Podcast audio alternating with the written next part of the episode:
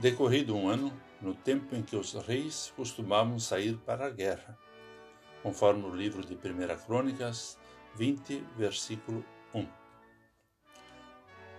Olá, querido amigo da Meditação Diária Castelo Forte 2022, dia 27 de agosto. Hoje vou ler o texto de Ilmo Rive, com o título As Guerras e Suas Revelações. Os gastos e lucros que envolvem as guerras surpreendem. O rei Davi recebeu despojos de guerra com uma coroa de 34 quilos de ouro e pedras preciosas esculpidas.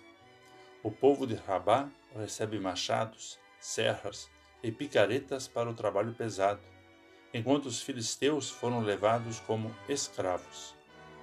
São detalhes dos bastidores sangrentos, cruéis e dolorosos das guerras relatadas na Bíblia e na história humana.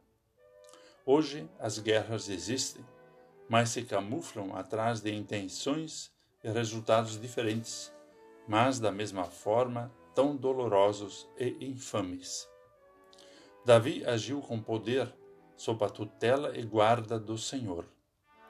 A Escritura relata que a fama de Davi se espalhou por todas aquelas terras, e o Senhor fez com que todas as nações tivessem medo dele. Já o Novo Testamento representa Jesus, também sob o poder de Deus, enfrentando uma guerra sem igual contra o inimigo maior da humanidade, o pecado.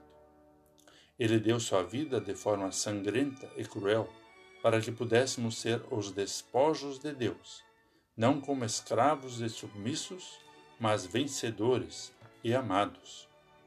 Para Deus não somos como os despojos humanos nas mãos de Davi, mas instrumentos de justiça e servos que amam servir aquele que nos chamou das trevas para a sua maravilhosa luz. É verdade que ainda estamos em batalha contra forças malignas e poderosas. Apesar disso, lutamos todos os dias na presença de Cristo pela fé, como vencedores e candidatos a brilhar entre os soldados no céu.